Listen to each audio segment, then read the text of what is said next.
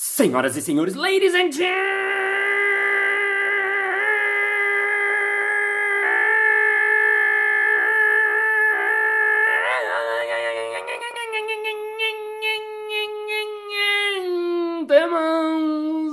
mesdames e messieurs, sommeliers e sommelieras. Está começando mais um Balascast Música.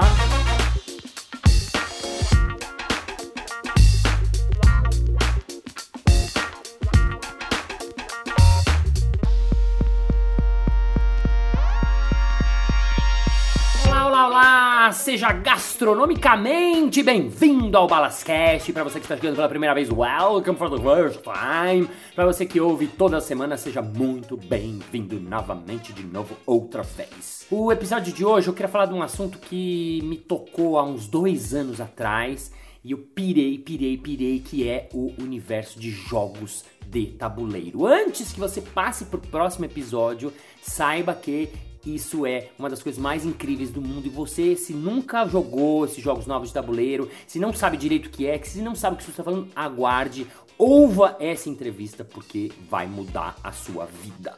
Uau! E para falar sobre isso, eu chamei ele que é especialista no assunto. Ele dá aula na GV sobre jogos para inovação, ele dá aula na Miami Ed School, na SPM de Game Design, ele dá oficinas recreativas no SESC, em escolas, trabalha no universo corporativo e ele usa, como ele mesmo diz, jogos de tabuleiros para promover melhores relações entre as pessoas. Com vocês, Fernando Tsukumo, o Buda. Palmas!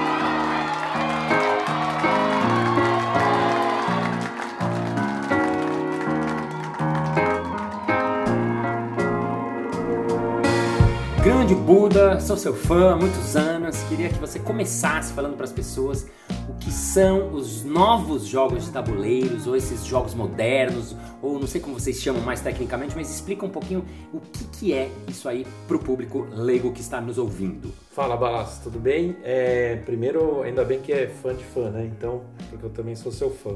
Mas jogos de tabuleiro a gente entende como qualquer jogo que vai para mesa, né? Em inglês eles chamam de tabletop games, então a gente traduziu com jogos de tabuleiro. E naturalmente o pessoal faz uma distinção entre tabuleiro e carta, mas normalmente gente, no meio, quando a gente fala tabuleiro, a gente está envolvendo já tudo que vai na mesa, né? Então é isso. O Buda, eu, as pessoas, quando eu falo, não, vem jogar jogo em casa, as pessoas logo pensam nos jogos mais clássicos, antigos, Banco Imobiliário, War, é, Jogo da Vida. Qual que é a diferença dessa nova, não sei se eles são mais contemporâneos ou mais como dessa nova era de jogos? É, é tão forte a diferença que eles chamaram de jogos tabuleiro modernos, né? Eles chamavam a, a era antiga de Golden Era, né? Que era a era onde tinha realmente War e que realmente estourou porque não havia outra alternativa, né? Mas aí quando surgiu o Atari e esses outros jogos digitais, que se podia jogar em casa, eles acabaram tomando muito mais o mercado e acabou caindo muito os jogos de tabuleiro. Só que houve uma volta dos jogos de tabuleiro no final da, do, do século para poder ter mais interatividade, eles começaram a pensar mais na experiência do usuário, coisas mais modernas. Enfim, eles começaram a trazer uma coisa muito mais interessante de, do ponto de vista de experiência mesmo que você tem ao jogar. Só para deixar bem claro, não estamos falando aqui de jogos uh, games online, de jogos eletrônicos, nada disso. Estamos falando de jogos físicos que se joga à volta, em volta, à volta ou em volta da mesa, não sei em português, mas enfim, jogos físicos, né? É, nomei alguns jogos desses modernos mais conhecidos uh, da galera. Inclusive eu costumo falar que o jogo da vida, Banco Imobiliário, War, eles estão para os jogos modernos, assim como o antigo Atari está para o PS4. Então esse é o nível de diferença que tem entre uma coisa e a outra. Uhum. Então o que acontece é que a gente tem um uma diferença assim tão absurda que quando você vai jogar, você joga você fica assustado com como, como é muito melhor mesmo. Então, vou falar alguns e no final até a gente pode dar uma lista de jogos, mas assim, os que eu conheço, assim, Dixit, que é o jogo que eu mais amo no mundo, que foi Sim. que me introduziu nesse Grande universo. clássico. É um clássico incrível, um jogo incrível que joga qualquer pessoa, que ele não é um jogo que você precisa ficar horas jogando, você pode fazer ele durar 30 minutos, 40 minutos, pode... Codinomes, outro jogo, um, Concept, outro jogo que eu tô adorando jogar, os jogos mais que eu joguei com você, Pandemia, Seven Wonders, que são jogos incríveis. E o que eu queria que as pessoas soubessem isso é que assim, existem vários tipos, vários estilos de jogos, tem jogos para todo mundo. Aliás, eu queria que você explicasse o que você me estava me contando assim, que, que, como é que você define tipos de jogos, né? Porque cada um vai por um jeito. Para quem conhece os antigos, ah, o War. O War é um jogo de estratégia, um jogo que você tem que pensar, que você tem um objetivo e tal, tal, tal. Ah, o Banco Imobiliário é um outro jogo, que tá todo mundo vendo todas as cartas. Ah, o outro jogo é de dados. Como é que é essa classificação que vocês fazem? A gente tem várias classificações, né? A primeira classificação mais clara é a de escolas. Então, por exemplo, o esse que você falou, que é o Dixit, ele é da escola francesa, que é uma escola que vem mais de jogos mais psicológicos, sociais, onde você tem, tenta entender a cabeça do outro, em geral tem mais empatia, então o conceito também é dessa, dessa escola. O próprio Spotted, que é um que é super legal de você olhar coisas e, e, e tentar achar coisas iguais, também é. Spotted é o doble, é o mesmo? É o doble, mesmo ah. que o doble, também ah. são franceses, né? Legal, essa escola francesa. Isso. E de escolas principais a gente tem a, o Euro, e o Ameritrash, né? O Euro são aquelas que vêm da, da Alemanha principalmente, é uma escola que vem é, é muito do, daquela coisa do engenheiro alemão, tá? Então são coisas bem estratégicas, onde exige um super planejamento, onde você tem que é, muito, muito pouca sorte e você ganha pela competição e não pelo embate direto. E a outra é a Ameritrash de americano? O Ameritrash é um nome um pouco é, depreciativo, mas de qualquer modo é uma, um nome que já ficou, né? Porque Sim. na verdade ele tem um quê de Hollywood e isso acho que acabou dando essa cara, porque é, os temas são é, zumbis, são é, guerras, são, enfim, coisas que aparecem em Hollywood, Hollywood tendem a aparecer em, nos Ameritrash também. E aí, e além disso, eles têm um pouco mais de sorte, tem muito dado, é muito comum ter dado, e também tem muito confronto direto, né? Como a Europa tem um pouco desse tabu com guerra, é, eles ah. evitam um pouco o embate direto, enquanto que os americanos eles são um pouco mais confrontativos e eles gostam mais desse ataque direto. Tem escola japonesa também, para quem não tá vendo o Buda, obviamente pelo apelido dele, ele é japonês, gordinho e gente boa. Pois como é. o Buda original. O... Tem escola japonesa também? Tem, tem. Tem a escola japonesa que é, é uma escola de microgames. É, esses jogos são foram muito bem moldados, não foram eles que criaram, mas foram muito bem moldados por eles, porque o que acontece? Se você pensar como é que é a sociedade japonesa, as casas são muito pequenas, eles têm muito pouco ah. tempo para brincar, para jogar, e ah. cabe poucas pessoas na, na, nas casas. Então, geralmente, são poucos jogadores, uhum. os jogos são pequenininhos, são é, tamanho de uma, um deck de cartas, às vezes, uhum. e poucos elementos, são às vezes 16 cartas. Tem um belo jogo que 16 cartas que dá um baita de uma diversão. Então, a marca deles é que eles entregam muito com muito pouco. Love Letters é japonês? Love Letter é tipicamente japonês e o autor é japonês. O autor é japonês. É. Ah, então para você que está ouvindo depois na, na, no Balascast, que é o grupo que tem no Facebook, eu vou deixar essa lista de jogos para quem quiser olhar, comprar, sapiar. Vocês têm que comprar algum desses jogos porque tem, tem que, tem, tem, porque é muito legal. Eu queria ir agora um pouco para pro, pro, a filosofia, para o que tem por trás.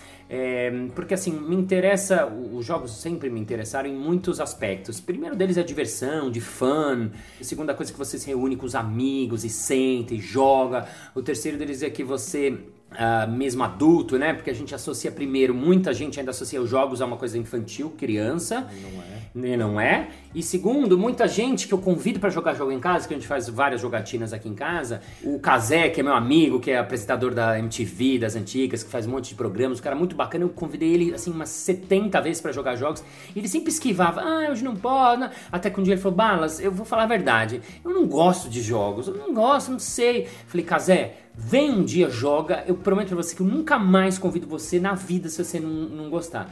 Aí a gente fez uma rodada de Dixit, ele veio, ele amou. E agora ele mexe, balas, quando vai ter Dixit? Vai? Então, você vê que é uma coisa que as pessoas não entendem, não sabem. Por isso que a maior parte das pessoas não acham que não jogam, porque associam aquelas jogadas, jogatinas enormes. Não que eu não goste dos jogos antigos, eu sou mega fã de War, Banco Imobiliário, eu gosto, sigo gostando dos Golden Games. Mas enfim, queria falar um pouco do que, que você vê como estudioso do negócio, o que, que tem por trás do jogo? Por que, que é bacana desde uma criança jogar, eu tô trazendo muitos jogos para meus filhos, muito mesmo, e tô vendo a loucura que é quando o moleque fica ali em volta da mesa, sai do celular e se coloca numa mesa, até o adulto, assim, o que, que tem por trás dos jogos, Guga?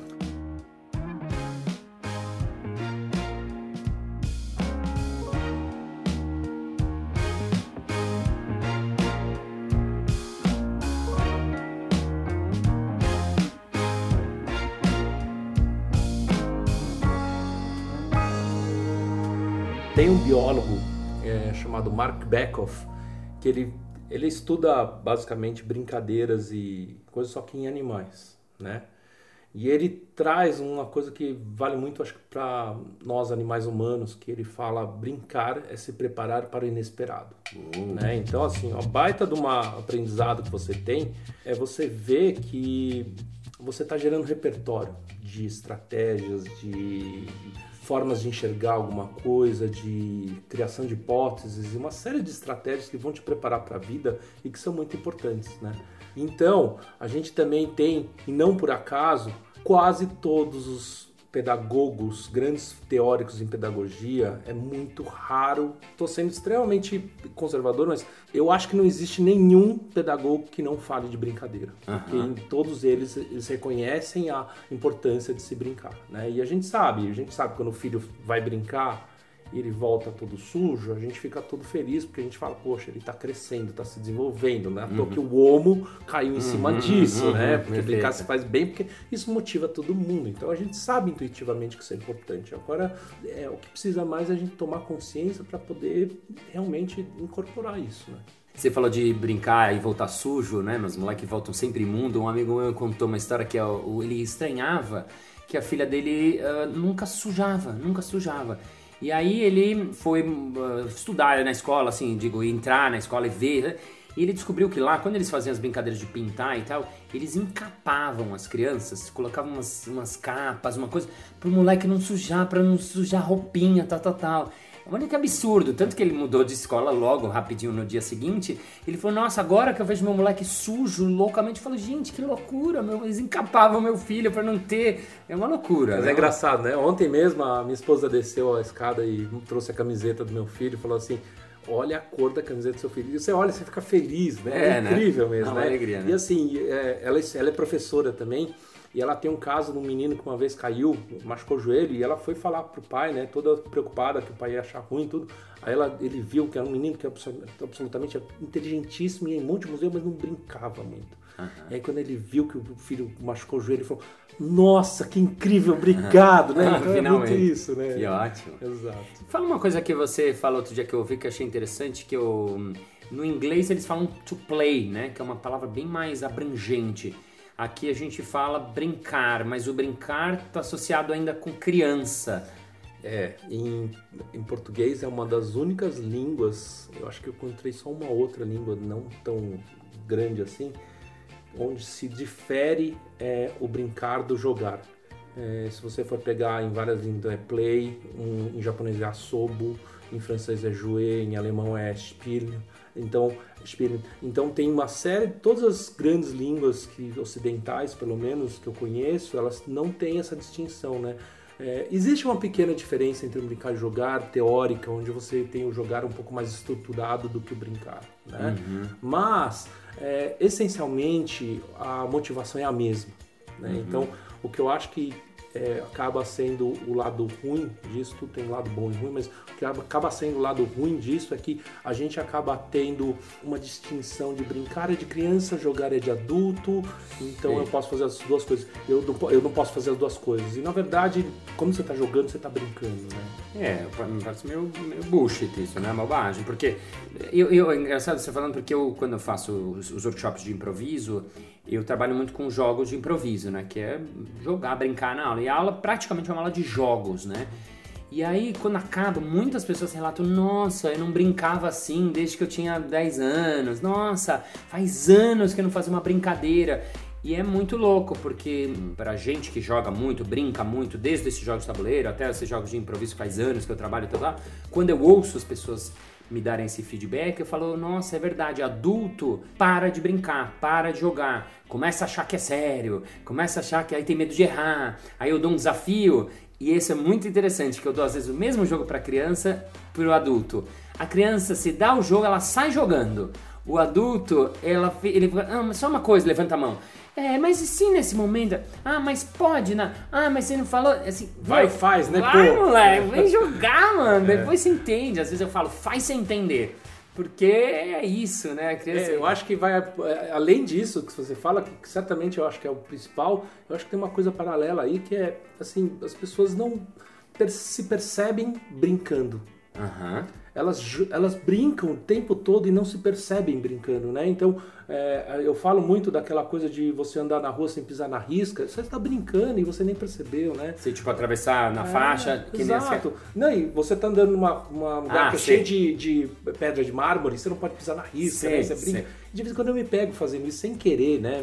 Mas, mas e as pessoas não percebem, assim, coisas de segurar a respiração enquanto não acabar o túnel, né? Então, essas, todas essas coisas que a gente faz, acabam é, sendo brincadeiras que a gente faz simplesmente pelo desafio, pelo divertido, né? E de vez em quando você vê que você não percebe que você está fazendo isso, né? É, e você fala, a gente faz porque você está dentro desse universo, mas eu acho que o adulto, boa parte dos adultos, não faz mais. Tá. E é isso que eu, quando também faço, falo sobre criatividade, percebo que é uma das coisas que a gente vai deixando, vai, vai, achando que é sério, vai achando que não pode, vai essa coisa que né, você falou é muito legal, né? meu filho só pode pisar no azul, de repente do nada, então pá. E eu mesmo que trabalho com isso, a vida e mexe, você fala, ah, dá um pensamento assim, ah, mas aí se você vai, entra, faz, ou se você faz isso como exercício, se você brinca sozinho, se você tá, se acostuma a entrar nisso, você vai mudando sua cabeça, seu corpo, seu coração e a vida vai ficando mais leve, divertida e bacana e legal, né? É, verdade. Inclusive, eu mesmo, quando fui fazer oficina de improviso pela primeira vez. Ah, você fez, é, né? eu, fiz, eu, fiz, com você depois, mas eu tinha feito antes com, com a Gabi e o pessoal. E eu fui fazer, eu, eu, eu cheguei assim, no final da primeira oficina, eles pediram uma frase, uma palavra, né? Frase que eu dei é muito representativa disso. Era, eu falei, é liberdade de quem nunca soube que estava preso. Então Uau. isso é uma, isso é um, um, símbolo de coisa que talvez não estivesse brincando mesmo o suficiente, não estivesse me travando demais, né? Então isso é muito legal também. Liberdade, fala de novo, que essa é boa. Quem nunca soube que estava preso. Liberdade de quem nunca soube que estava preso. Bonito. Isso, Bonito. Né? A gente vai terminar essa nossa primeira parte da nossa entrevista com o Fernando Tsukumo Palma.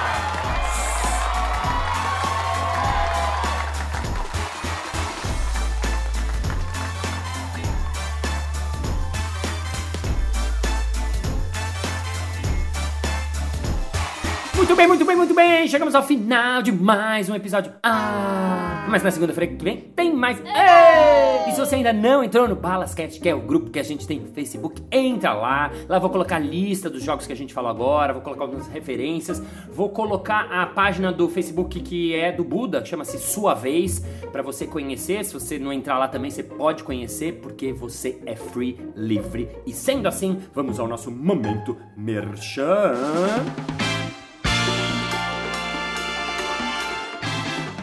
Eu fiquei muito interessado nesses jogos para comprar para mim, para meus filhos e para toda a minha família, mas eu não sei onde achar isso. Onde é que eu posso encontrar? É fácil! Existem várias lojas de jogos e eu vou dar indicação de uma que é muito legal do meu amigo Osmar, que chama-se caixinhaboardgames.com.br caixinhaboardgames.com.br isso aí, muito obrigado pela sua presença, pela sua audiência, pela sua jogaciência e jogue, jogue, jogue muito, compre jogos, compre jogos com seus amigos, compre jogos com suas duplas, compre jogos com suas famílias, mas jogue, sai do computador, sai do celular, vai pra mesa jogar. And thank you very much for your help in collecting and having the covers because it happens how Lord about in the what the because games it play and plays game and very only life is game. And thank you very much. See you next Monday. Bye bye. Bye.